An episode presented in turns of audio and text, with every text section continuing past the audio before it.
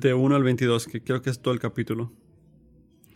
Los sacerdotes levitas, toda la tribu de Leví, no tendrán porción ni heredad con el resto de Israel. Ellos comerán de las ofrendas encendidas al Señor y de su porción. No tendrán heredad entre sus hermanos. El Señor es su heredad, como Él ha prometido. Este será el derecho de los sacerdotes de parte del pueblo, de los que ofrecen como sacrificio buey y oveja. Darán para el sacerdote la espaldilla, las quijadas y el cuajar. Le darán las primicias de su grano, de tu vino nuevo, de tu aceite y del esquileo de tus ovejas. Porque el Señor tu Dios lo ha escogido, a él y a sus hijos, eh, de entre todas tus tribus, para que esté ahí y sirva en el nombre del Señor para siempre.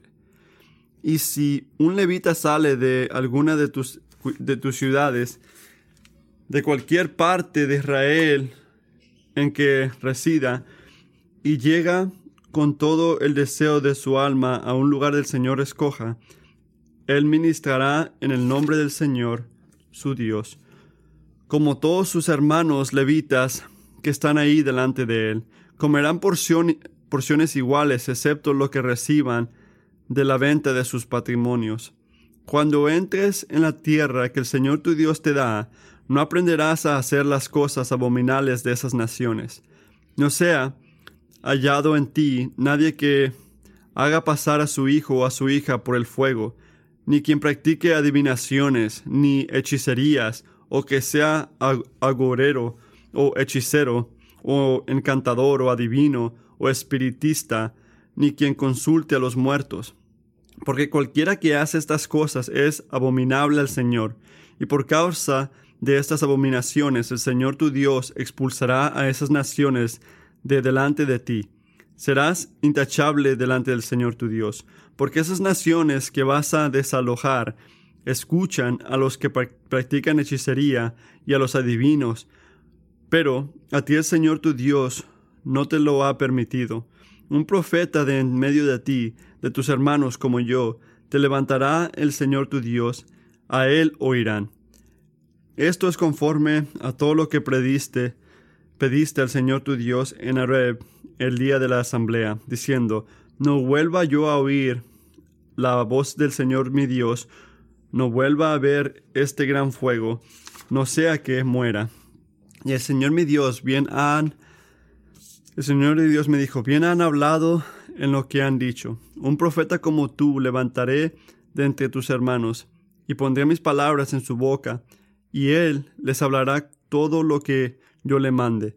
Y sucederá que a él, que a cualquiera que no oiga mis palabras, que él ha de hablar en mi nombre, yo mismo le, le pediré cuenta.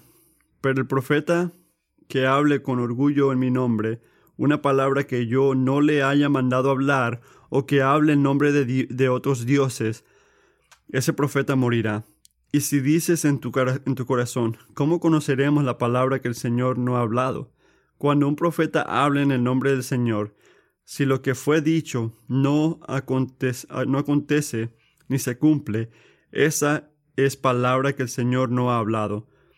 Con arrogancia la ha hablado el profeta, no tendrás temor de él.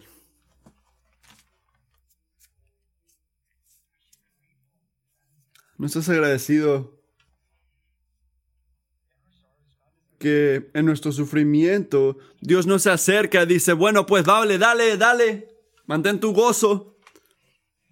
No, Él es un un Dios que entiende el sufrimiento. Él, él entiende eso. Él sabe todas tus luchas. No nos deja ahí. Él, él nos enseña, nos mantiene con Él. Y podemos hacer esto mientras Él nos está guiando al confiar en Él, gozarnos en Él. Este es otro, otro sermón. Pero puedo decir que lo que está ocurriendo en tu vida en este momento no tienes que pretender que no está ocurriendo para darle tu atención a este versículo. Puedes venir a Dios con lo que estás sufriendo, con lo que estás luchando, y donde nos quiere hablar con su palabra, ve que Él te quiere cuidar en lo que está ocurriendo. A Dios le encanta sorprendernos. Al cuidarnos en nuestra necesidad, en uno de los lugares que menos lo esperamos. Así que escuchen cuidadosamente hoy. Estamos escuchando, estamos escuchando. Los números de americanos que se identifican con que no tienen religión está subiendo más y más. Hay gente que dice que no tienen religión. De repente puedes este, estar de acuerdo con esto, entiendes esto. En tu mente, como los cristianos, cristianos tienen su Dios, los judíos tienen otro, otra gente tiene cosas como espirituales en las que creen. De repente ni estás convencido tú que existe un Dios. O si piensas que hay o que existe, de repente te preguntas, ¿por qué se habla tanto de alabarlo de una manera en particular? Si la alabanza, si, si alabarlo a Él, si la cosa religiosa te funciona para ti, bien, muy bien, pero basado en lo que yo sé, ¿por qué no unirme con la gente que no les gusta alabar nada mejor? Si ese eres tú o si se escucha mucho como alguien con quien trabajas o con, con, quien vas a la escuela, hay algo que quiero que consideres. Considera esto, no tienes que identificarte con una religión formal o una organización religiosa para adorar y alabar. Déjame decir otra, no tienes que identificarte con una religión formal o una organización religiosa para alabar o para adorar a algo. ¿Qué es adorar? Es una expresión personal de devoción, de dependencia, de gozo en esa cosa. Si quieres enterarte de qué alabas o qué adoras, eh, responde preguntas como estas. Y ahí vas a saber qué, qué es tu Dios. ¿Dónde buscas tu provisión? ¿Dónde buscas tu provisión?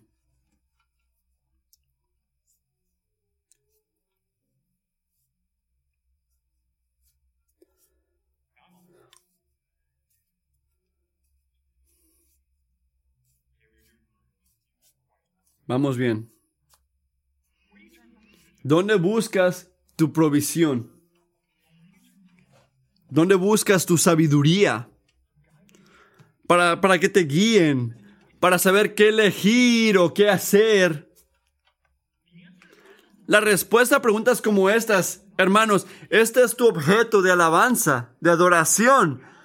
No importa cuánto tú profesas alianza a ninguna religión en particular, escúchame cuidadosamente. La respuesta puede ser, bueno, es mi inteligencia y mi entendimiento. Puede ser lo que se sienta bien en el momento a ti o otras personas o lo que dice otra gente que es bueno. Puede ser cómo se comportan tus niños, puede ser cómo te ve la gente a tu alrededor, puede ser cualquier cosa. Porque todos somos dominados por algo. El libro de Deuteronomio, Moisés está predicándole a los judíos en, en el Jordán antes de morir y él los está preparando, él está como un entrenador en medio tiempo, preparándolos para cruzar el río a Canaán y esto es que la tierra que el Señor les iba a dar. Y en el capítulo 18, Moisés habla de unas situaciones diferentes que estaban ocurriendo o que iban a ocurrir a Israel cuando llegan a esa, cuando llegan a esa tierra. Pero hay un enfoque en este capítulo. Hay algo que sigue ocurriendo. Hay una corriente que está guiando todo este capítulo. Una y otra vez, en diferentes maneras, el Señor les dice, Israel, mírame a mí como tu porción. Mírame a mí como tu guía. Mírame a mí como tu porción. ¿Dónde tienes que ver? ¿Dónde tienes que buscar la provisión que tú necesitas en tu vida? Mírame a mí, dice el Señor. ¿Dónde tienes que ir para recibir la sabiduría que necesitas para navegar la vida? Mírame a mí, les dice el Señor. Yo soy tu el que provee, tu proveedor. Yo soy tu sabiduría. Amigo, que nosotros podamos decir con el rey David lo que Josh leyó hace un tiempo. Que el Señor es mi elegido, mi, porción elegida. Yo bendigo al Señor que me, que me da guía. Yo he puesto al Señor ante mí. Tú me das a conocer el, el, camino de la vida. No tengo bien separado de ti porque en ti tengo mi refugio. Esta, esta es la manera que tú estás viviendo en este momento. Tú te escuchas así. Tú oras así. Tú vives así. Es, así estás viviendo. De repente estás alabando a otra cosa o a alguien más esta semana. Muy posible. Deuteronomio 18 nos dice que tenemos mejores razones para alabar al Señor, para elegirlo como nuestra porción. Busca al Señor como tu porción. Ese es el punto de este capítulo. Mira al Señor como tu porción en todo lo que Él dice y da. Todo lo que dice y da. ¿Cómo se ve esto en práctica? Y le voy a dar unas respuestas de esto. Esta es la primera manera que elegimos al Señor como nuestra porción. Confía en que el Señor proveerá mientras ministras en su nombre. No es la única respuesta, obviamente, pero la vida cristiana se trata de buscar y aferrarte a Cristo como tu porción, pero es, ayuda mucho a saber cómo se ve eso, cómo se ve esto en práctica. Y un punto es, confía en que el Señor proveerá mientras ministras en su nombre. Moisés comienza en el versículo 1 al 8 en el capítulo, describiendo cómo la nación debería de proveer para el sacerdote en ese tiempo, que eran los adultos en la tribu de Leví. ¿Qué los hacía especial? Números 18 nos dice, considera que yo mismo he escogido entre la comunidad a tus hermanos los levitas para dar, dártelos como un regalo. Ellos han sido dedicados al Señor para que sirvan en la tienda de reunión. Así que el Señor hizo que Él separó, Él eligió una de las doce tribus para una, un propósito especial. Ellos eran responsables de conductar el ministerio que el Señor requería en el tabernáculo, donde el Señor estaba entre su gente. Tenían todo tipo de privilegio, acceso a la presencia del Señor, le servían en, representando la nación y predicaban la palabra de Dios a su pueblo, a su gente. Privilegio loco, increíble. Y en cambio, el Señor que requería que las otras tribus separaran porciones de sus ofrendas y en versículo 4 nos dice que le dará las primicias de tu grano, de tus cosas. Y contrario a las otras tribus, ellos no tenían mucha tierra, no tenían mucha tierra, no tenían mucha herencia. En el versículo 2 nos dice, no tendrán heredad entre sus hermanos, el Señor será su heredad. Tenían que confiar en que el Señor iba a proveer mientras ellos ministraban en su nombre. Y sabemos, al mirar los otros versículos, que Moisés no está hablando de la pobreza aquí. No le está diciendo que van a ser pobres. No le está diciendo, hey, miren, ustedes, casi todos ustedes, voy a bendecirlos con riquezas. Y ustedes aquí, eh, no, van a conocerme a mí. No, no está diciendo eso. El resto de la nación está, uh, dice, está llamada a proveer por los levitas. ¿Y cuál es el punto? Que el Señor le importa a toda su gente. Cuerpo y alma le importa a su gente. Así que, ¿qué significa que el Señor sea, que les dé herencia, heredad a los levitas. Significa que los leví iban a ser nutridos, sostenidos por lo que es del Señor. Miren el versículo 1. Dice que los sacerdotes, los levitas, todo el tribu, ellos comerán de las ofrendas encendidas al Señor y su porción. Así que lo que dice que es lo que es de Dios es de ellos. Lo que es de Dios es de los levitas. No van a comer en una mesa que ellos como que pongan por sí mismos, por la obra de sus manos, sino en una mesa que el Señor mismo prepare por ellos, con lo que es de Él. Y esta esta cosa única, esta provisión única que el Señor requería de los Leví, enseñaba, demostraba la dependencia que el Señor requería de todos. Deuteronomio 11. Dice, en cambio, la tierra que van a poseer en la tierra de las montañas y los valles, regada por la lluvia del cielo, el Señor su Dios es quien la cuida. Los ojos del Señor su Dios están sobre ella todo el año, de porción a fin.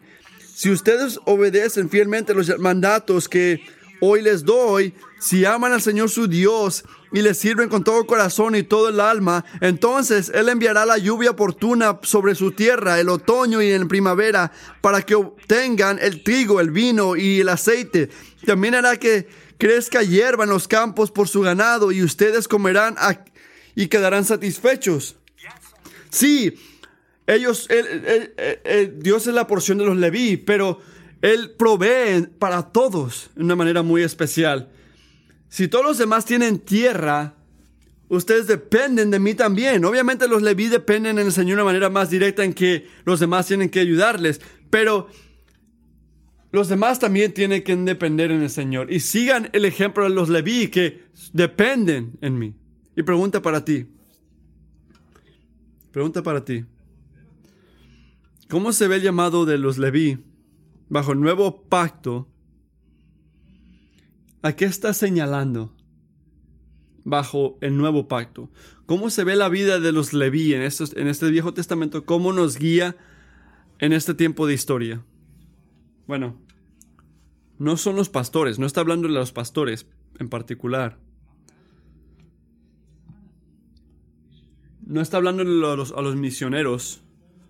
No está hablándole a los cristianos de todo día. Es a Jesús.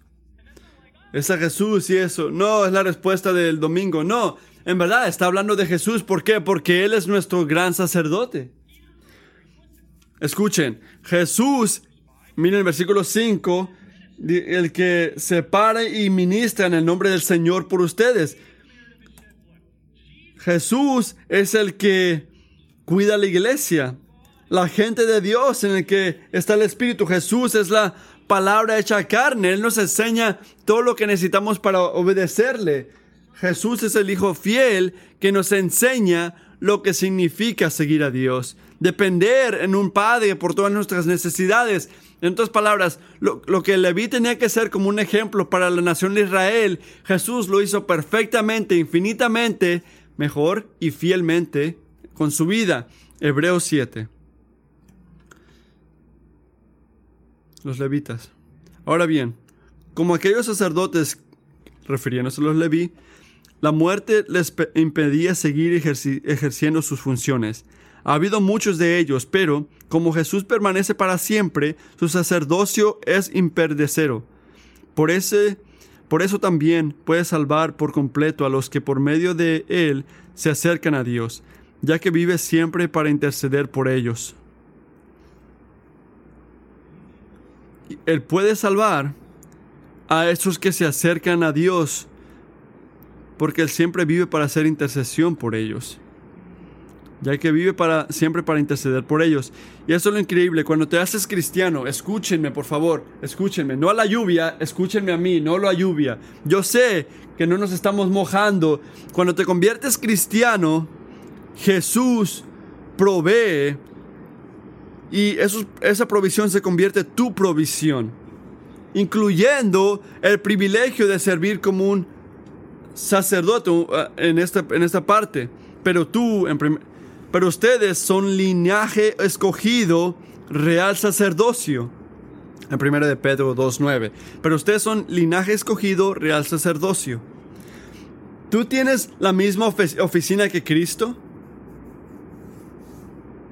No, para nada.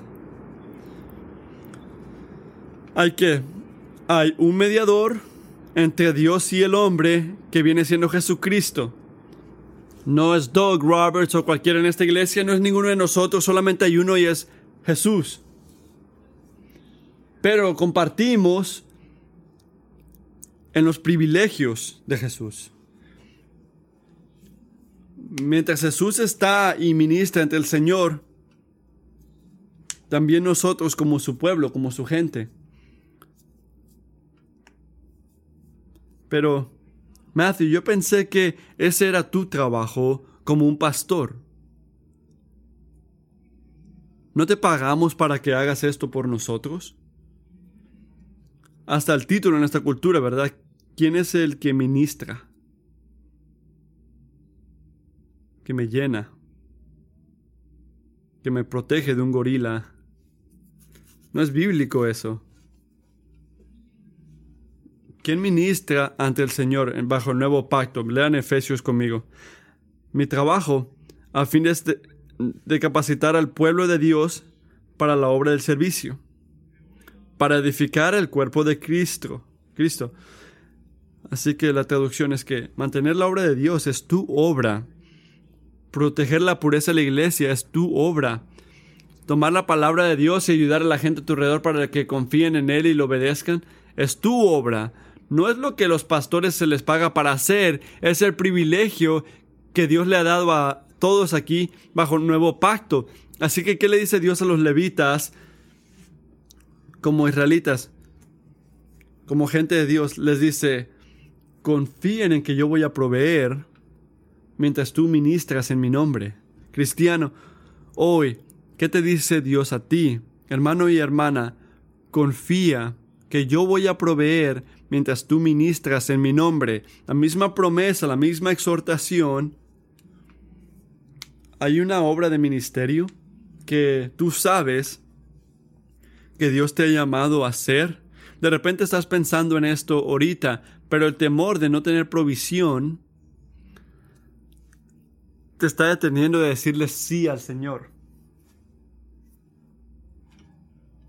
Mientras yo pregunto esto, quiero que recuerden algo. Confíen que el Señor va a proveer por ustedes no es, no es una idea buena o una noción espiritual o un tipo de sentir donde dices, ah, estoy confiando en el Señor. Se ve como algo. Requiere acción.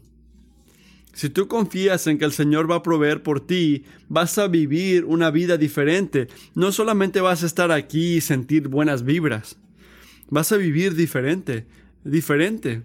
Ejemplos. Puede ver como dejar tu trabajo o una promoción para estar tiempo amando a tus hijos y tu esposa. Se ve dando sacrificialmente para el ministerio de Dios. Y no hacer la cosa americana que es seguir acumulando para ti mismo. Se ve preguntándole a tu amigo que no es cristiano una pregunta espiritual cuando tú sabes que no tienes todas las respuestas. Se ve salir a un nuevo servicio de la iglesia, al liderazgo, la gente de Dios, aunque tú te sientas débil y insuficiente. ¿Por qué podemos confiar en Dios de esas maneras? Y muchas maneras más. Que va a proveer en cualquier manera. En 2 Corintios 9:8 vemos algo. Y Dios puede hacer, y Dios puede hacer, hay un enfoque aquí hoy, que Dios puede hacer que toda gracia abunde para ustedes, de manera que siempre, en toda circunstancia, tengan todo lo, que todo lo necesario y toda buena obra abunde en ustedes. Toda buena obra abunde en ustedes. Creo que aquí, mirando la experiencia de mis niños, tengo tres niños, de ir a un viaje donde su mamá está presente y proveyendo para ellos, y ir a un viaje donde papá va a estar, o yo estoy presente y proveyendo para ellos. Y se ve así. Cuando mamá está presente, mamá, quiero agua, tengo sed. Mamá, quiero comida, aquí está, hijo. Mamá, quiero calcetines secos, aquí está, hijo. Y la segunda escena. Papá, ¿dónde están las el papel? No sé. Papá, quiero este agua. ¿Por qué no trajiste? Es, es, es así de diferente, radical. Y este es el punto de la ilustración. Dios no es como yo, es como mi esposa, en algunas maneras. No lo saquen de contexto, escúchenme por favor, no lo pongan en su Facebook. Pero, ¿están entendiéndome lo que quiero decir? Dios es atento. ¿Cuál es el punto? Nuestro Dios, Él sabe, Él sabe nuestras necesidades, todas nuestras necesidades. Antes de que nos enteremos de esas necesidades, antes de que los sentimos, y como mi esposa, Él es fiel al anticipar y planear y proveer perfectamente para todo lo que necesites mientras ministras en su nombre. Tú sabes que la nación de Israel le falló a los levitas. Lee el resto del Viejo Testamento. Les falló. Nunca hicieron nada de esto. Amigo, el verdadero Israel, Cristo Jesús, nunca va a fallarte. Nunca va a fallarte. Elige tu porción. ¿Cómo puedes confiar en Él? Al administrar en su nombre, el segundo punto. No busques sabiduría en el reino de las tinieblas. Versículos 9 al 13.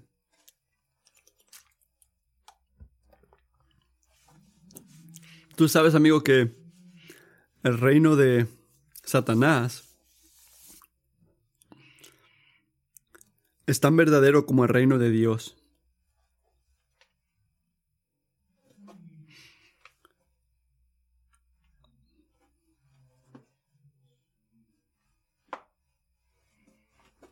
Esto no es algo que nosotros hablamos mucho, pero muchas veces una reacción para falso, falsa enseñanza que, que ve el maligno en cada cosa, en cada roca, cada árbol. Pero quiero que escuchen que la respuesta a este problema es que las tinieblas o Satanás no existe, sino pensar en él bíblicamente.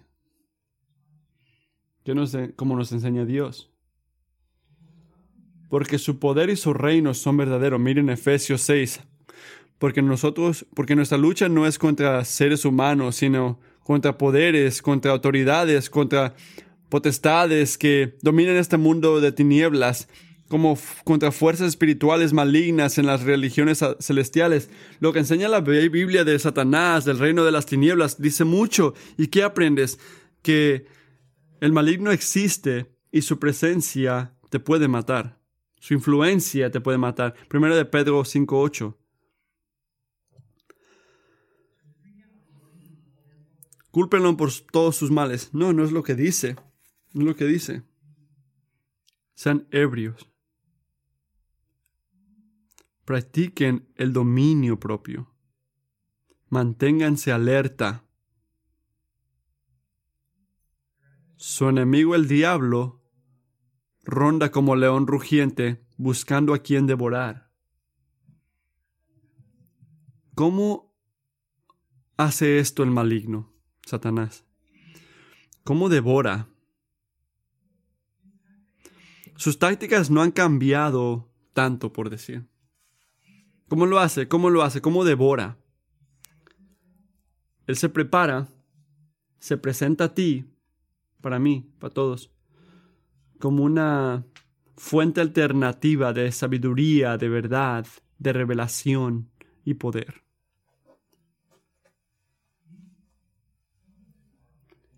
Eva, no mires que Dios te enseña la verdad. ¿Por qué vas a buscarla en Dios? Escúchame a mí.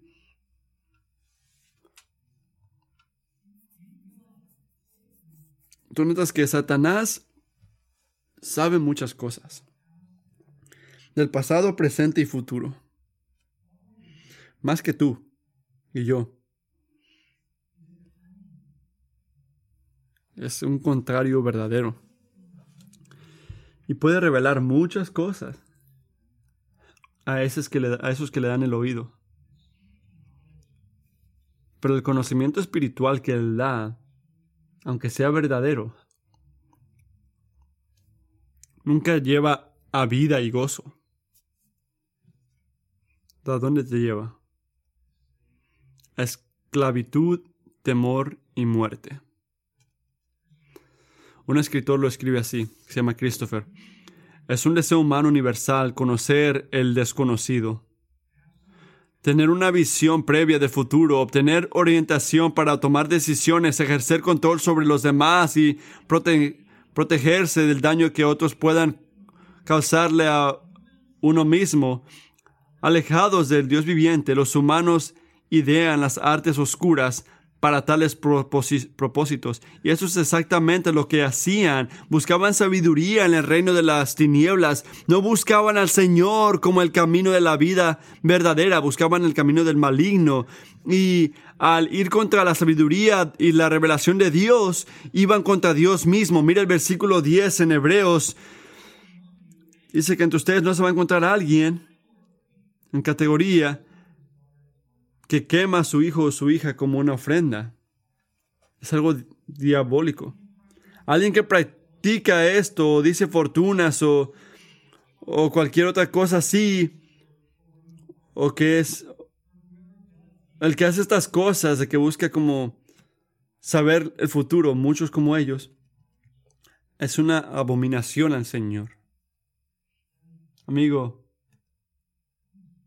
el punto es muy claro y muy simple.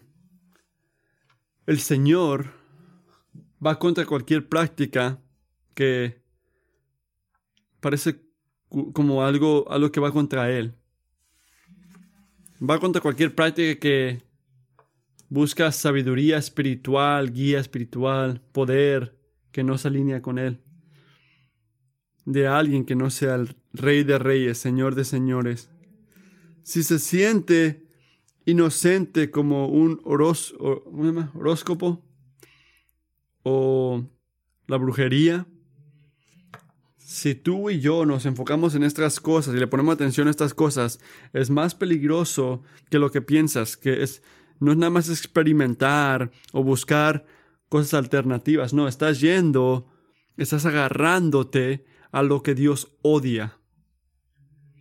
Estás cambiando dependencia, confianza en la autoridad de su revelación por algo contrario, algo que no se alinea con él.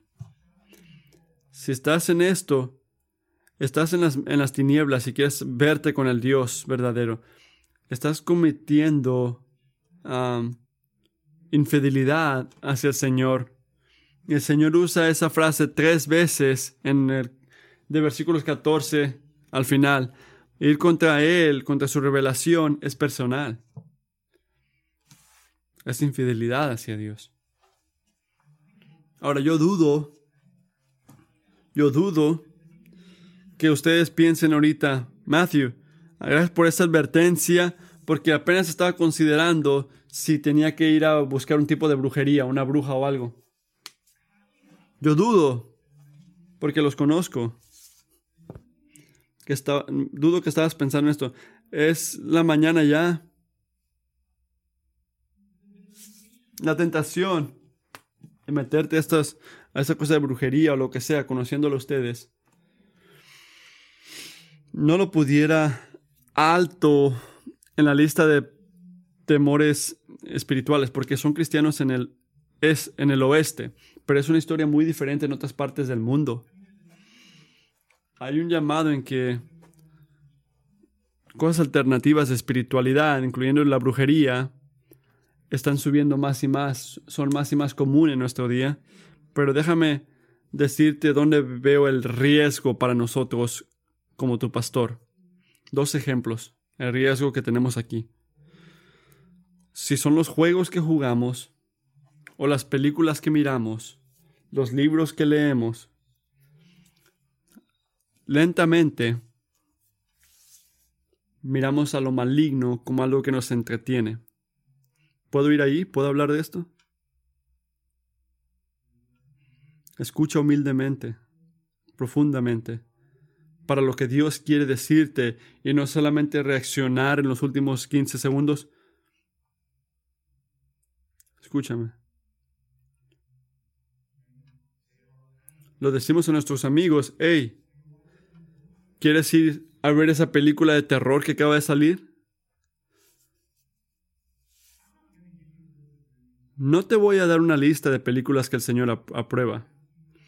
No me pidas por una después del sermón, porque no hay una en la Biblia. No hay una lista. Esa lista no existe de películas buenas, por decir, pero cristiano. Yo te advierto, en la autoridad de la palabra de Dios, cuida tu alma.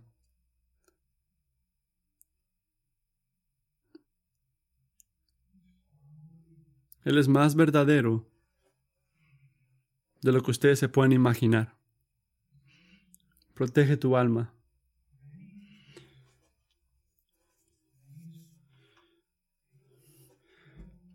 Mucha gente que escribe libros o hace películas se enfocan mucho, mucho en lo diabólico para que pueda llamarte la atención ver su película. Y cada vez es más y más. Y la oscuridad espiritual no es chistoso no es entretenimiento, es más verdadero de lo que te imaginas. Y este es el punto. Esta es la estrategia de Satanás en el oeste. No le encantaría nada más que hacerte hacerte como que no puedas ver la oscuridad enfrente de ti. Te vas a sentir más y más tibio hacia esas cosas. No vas a ser sensible a notar que es el maligno hablándote.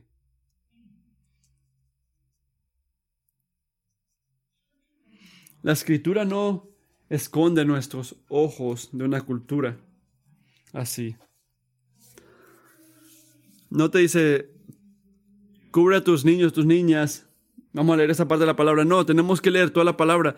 Así que no tenemos que cerrar nuestros ojos. Pero escúchame, hay una gran diferencia entre no ponerle la atención al maligno y gozarte en la gloria de Cristo sobre el maligno. No son la misma cosa. Y no estoy hablando de lo que puedes ver o leer sin tener miedo. El número de la gente que ha venido a mí y me han dicho, no puedo tratar de esto, es muy espantoso. La última vez que yo miré, el Señor no te llamó un león rugiendo.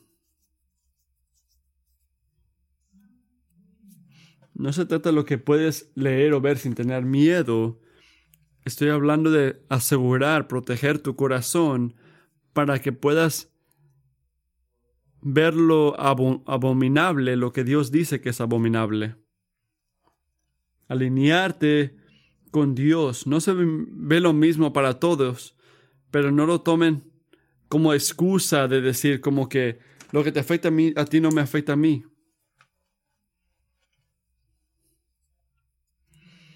Otro ejemplo para la gente de hoy, de aquí. Notaste que cada práctica maligna, cada práctica maligna aquí involucra ver a algo o a alguien que no es el Señor, que para que te dé sabiduría espiritual. ¿Notaste esto? Esta es otra corriente, otra cosa que ocurre en estos días. ¿Qué hacen todos? Van contra la verdad y suficiencia de Dios. Y dicen, Señor, no eres suficiente, necesito más, quiero otro, otra opinión, otra ayuda. ¿Qué tienes que decir, Satanás? ¿Qué piensas de esta cosa?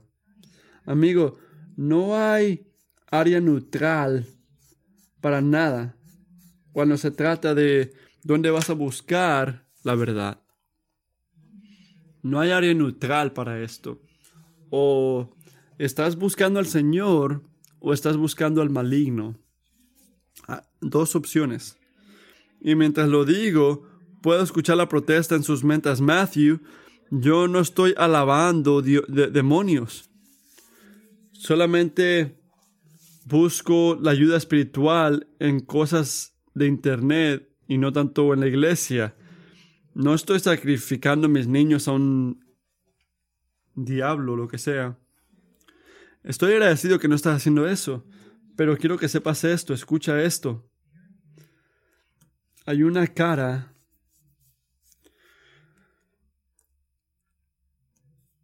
que está dentro de uno y ve cada rival que va contra la sabiduría y guía que nos da Dios en su palabra. Y esa es la cara de Satanás, está poniendo atención a esas cosas. y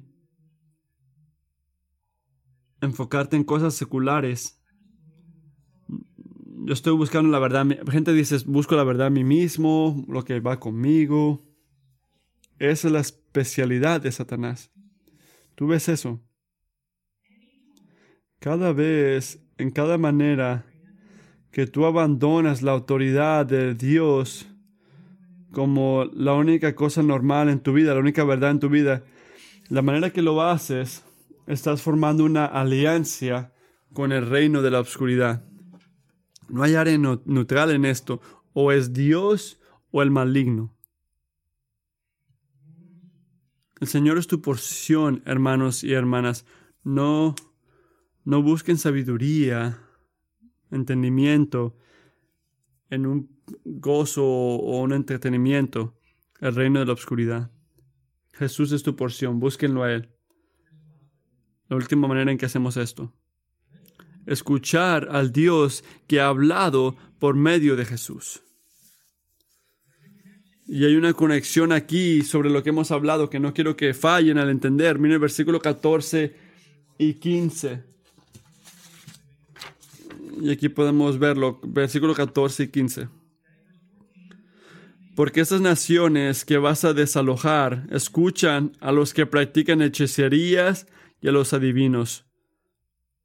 Pero a ti el Señor, tu Dios, no te lo ha permitido. Un profeta de medio de ti, de tus hermanos, como yo, te levantaré, el Señor tu Dios, y a él oirán.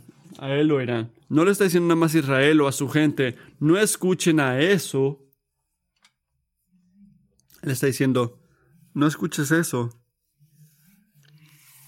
Porque yo te creé y te hice, te salvé para escucharme a mí.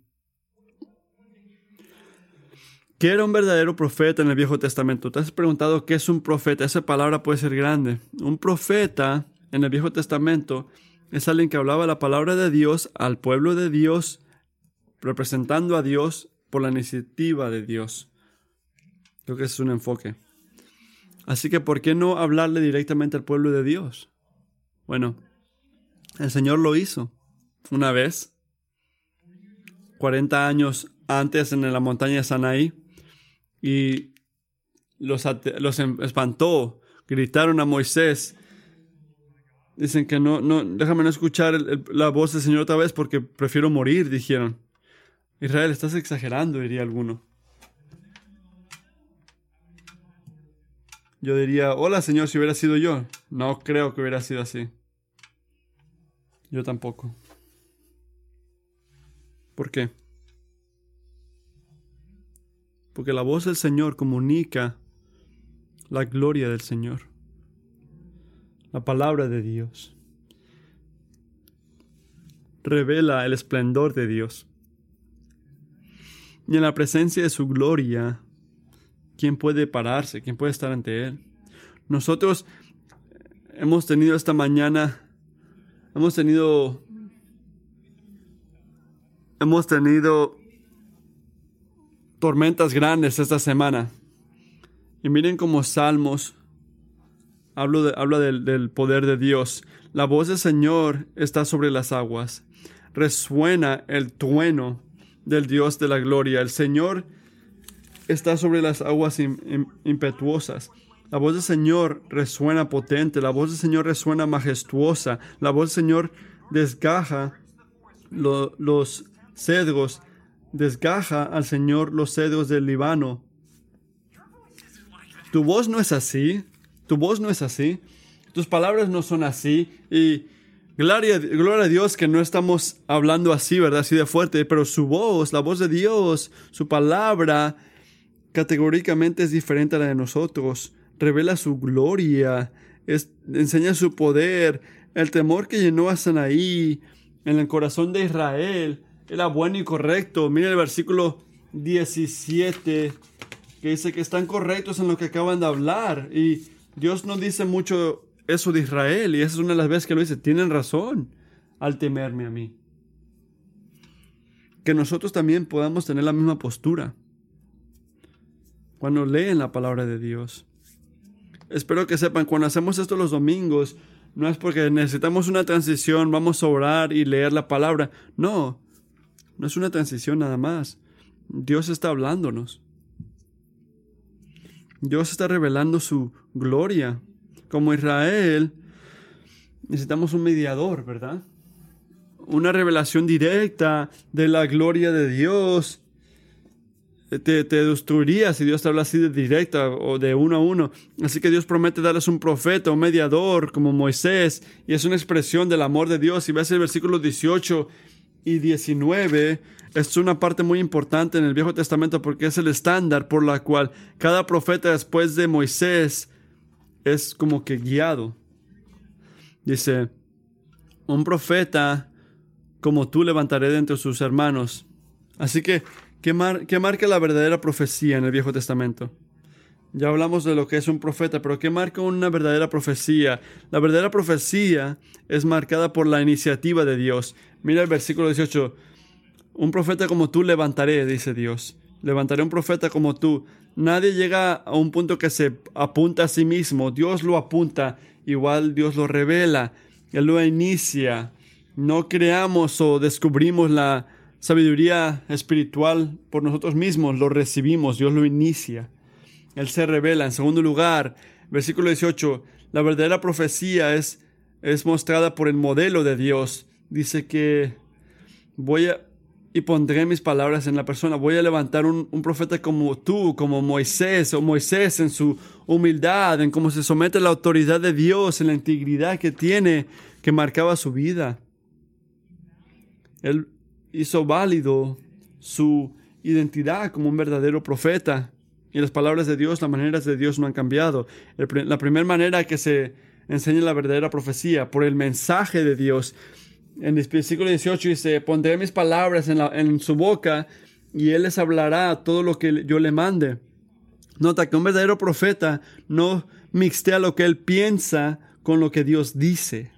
Él habla lo que Dios le dice hablar y solamente lo que Dios le dice hablar y lo que él dice siempre es consistente con lo que Dios ya ha dicho. El mensaje de Dios la verdadera profecía es marcada por la autoridad de Dios. Viene el versículo 18. ¿Será que cualquiera que no oiga mis palabras, que él ha de hablar en mi nombre, yo mismo le pediré cuenta? La traducción, la manera que tú respondes a al mensajero es como le respondes a Dios mismo. Vamos a tomar un tiempo fuera, porque quiero hacer algo muy claro. No importa de dónde vienes, si te consideras cristiano o no, escúchame a mí. La manera que la profecía funcionaba en el Viejo en Nuevo Testamento es muy diferente a la, la manera que la profecía funciona hoy. ¿Qué ha cambiado? No es la fidelidad de Dios al hablar, es que las palabras proféticas hoy no nos llegan en la manera normal de así dice el Señor, ¿verdad? Así que cuando un miembro de nuestra iglesia viene aquí al micrófono con una impresión espontánea o que creen que el Señor quiere comunicarnos como su cuerpo para nuestro bien o para lo, lo, que necesitamos, ¿qué están haciendo ahí? No solamente están siendo raros, están compartiendo un gran regalo de Dios un regalo que es esencial, que no es opcional para el bien de nuestra alma. Pero pongan atención, hermanos y hermanas, a lo que dice el Espíritu aquí y lo que está haciendo los domingos Dios. Cuando tu grupo de comunidad está hablando, escucha lo que quiere decirle a la gente a tu alrededor. Deseen el regalo de profecía, pero sepan, cuando sales en ese regalo, no estás hablando, no, nunca vas a hablar la, la palabra de Dios. ¿Por qué más Pablo nos diría que medimos las profecías en 1 de Corintios cuando dice que las profecías van a pasar? ¿La palabra de Dios pasa? No, nunca. Es, es eterna. Así que, ¿qué hace la profecía de la iglesia hoy diferente? ¿Por qué es tan diferente? Piénsenlo así. ¿Por qué Dios ya no nos da revelación autoritaria a través de profetas, profetas humanos. Porque ya nos ha hablado en una manera muy definida, de, por una vez por todas, en la obra de Jesucristo.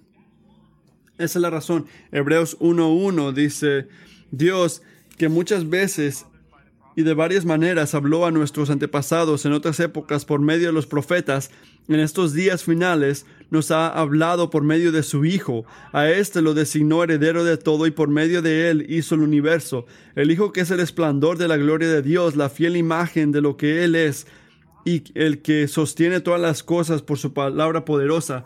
Después de llevar a cabo la purificación de los pecados, se sentó a la derecha de la majestad en las alturas. Así que, ¿qué significa? ¿Qué nos está hablando aquí?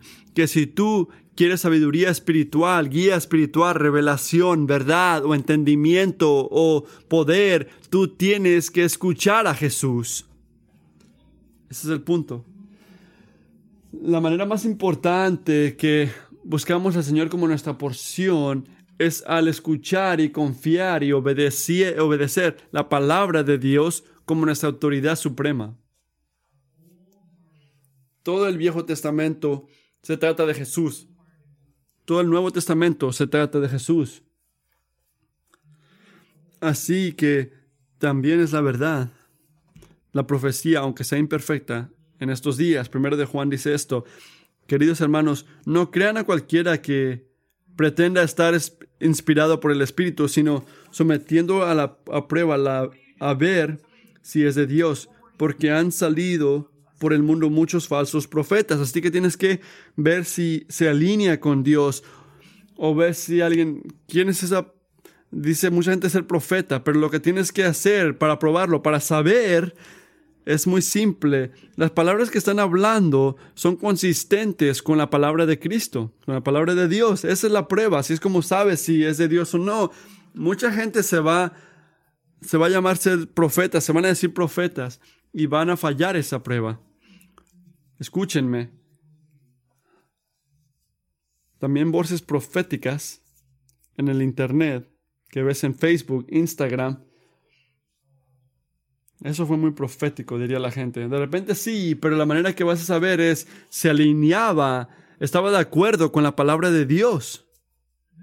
Escuchen esto, amigos, pon atención a lo que escuchas. Dios está enfocado a mantener la palabra, la integridad de su palabra porque su gloria está en eso.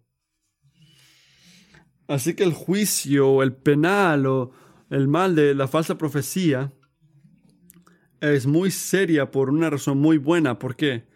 Ese mismo profeta debería de morir, dice.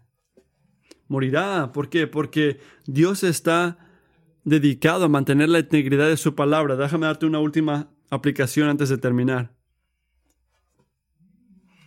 Cuando tú estás hablando, hablando de otra gente, en persona, después del domingo, en el internet, ten cuidado, amigo, de no representar tus pensamientos, opiniones, como si fueran la palabra de Dios. ¿Qué quiero decir? Podemos tener, tú puedes tener una opinión bíblica de cómo votar o qué películas ver otra vez, o qué música escuchar, o qué tipo de policía, debe de ver, lo que sea. ¿Puedes tener opiniones bíblicas de estas cosas? Sí, claro que sí. Yo diría que deberías de tenerlas, tienes que tenerlas, ¿verdad? Pero nuestras aplicaciones de escritura no es la misma cosa que la escritura. Recuerden esto. Ten cuidado, ponle atención a tu caminar, de que tus sentimientos más fuertes y expresiones más grandes sean reservadas a lo que dice la escritura y no lo que tú sientes o piensas. Lo que dice la escritura, Dios dice.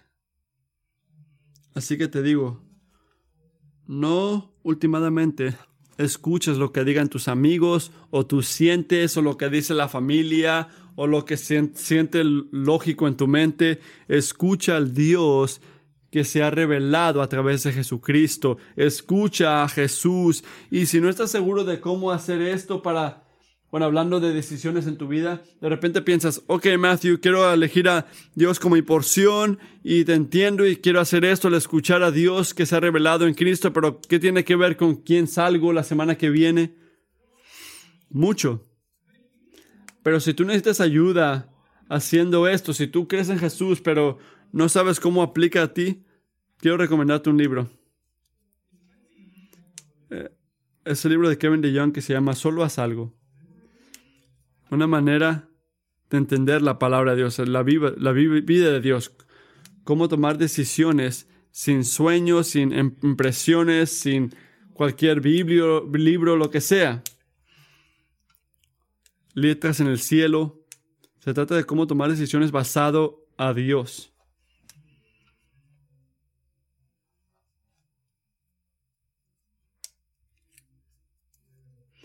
Es un libro bíblico. No la Biblia, pero es bíblico. Y puede ayudarte a ver cómo escuchar al Dios que nos ha hablado en Jesús. Que seamos un pueblo, una gente que buscan al Señor como su porción. Él es un buen Dios.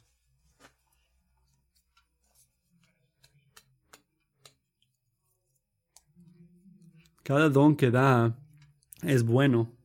Cada palabra que habla merece nuestra confianza. Me encanta la manera que termina el, capítulo 18. Moisés dice que un verdadero profeta cumple. Que lo que él dice se cumple. ¿Por qué es la prueba eso? ¿Por qué? Por una gran manera. Es esta. La única palabra que ha hablado el Señor y que va a hablar son palabras que siempre se cumplen y que son verdaderas. Tú puedes confiar el Dios que nos ha hablado en Cristo Jesús. Vamos a orar.